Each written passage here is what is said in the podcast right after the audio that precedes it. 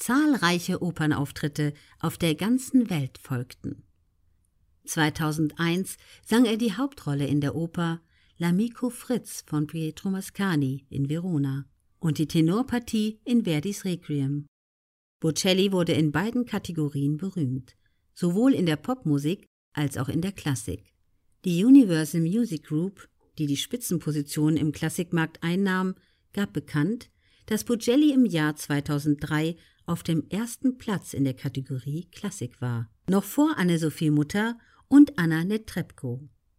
Er errang in beiden Bereichen Pop und Klassik so viele internationale Erfolge und bekam so viele Auszeichnungen und Preise, dass man sie an dieser Stelle gar nicht alle aufzählen kann. Was treibt den Megastar an?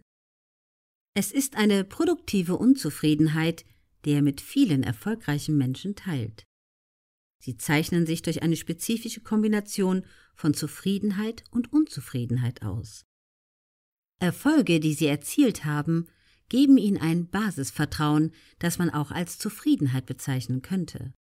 Aber zugleich sind sie stets unzufrieden mit dem, was sie erreicht haben. Ihr Motto ist, dass nichts, was gut ist, nicht noch besser gemacht werden könnte. Alles auf dieser Welt ist schwierig. Jedes Ziel, was wir uns setzen, ist schwer zu erreichen. Und wo es Konkurrenz gibt, da muss man arbeiten. Das macht mir keine Angst, aber die Hauptsache ist, dass man sich Tag für Tag verbessert. So Bocelli. Der Schlüssel zum Erfolg war für ihn eine Mischung von großem Selbstbewusstsein einerseits und der Bescheidenheit eines Schülers andererseits, der stets bestrebt ist, seine Schwächen zu erkennen und Neues zu lernen, egal wie erfolgreich er bereits ist.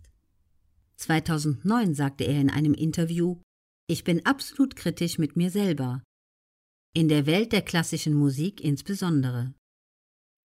Da ist es äußerst schwierig, in eine Situation zu kommen, in der man voll mit sich selbst zufrieden ist.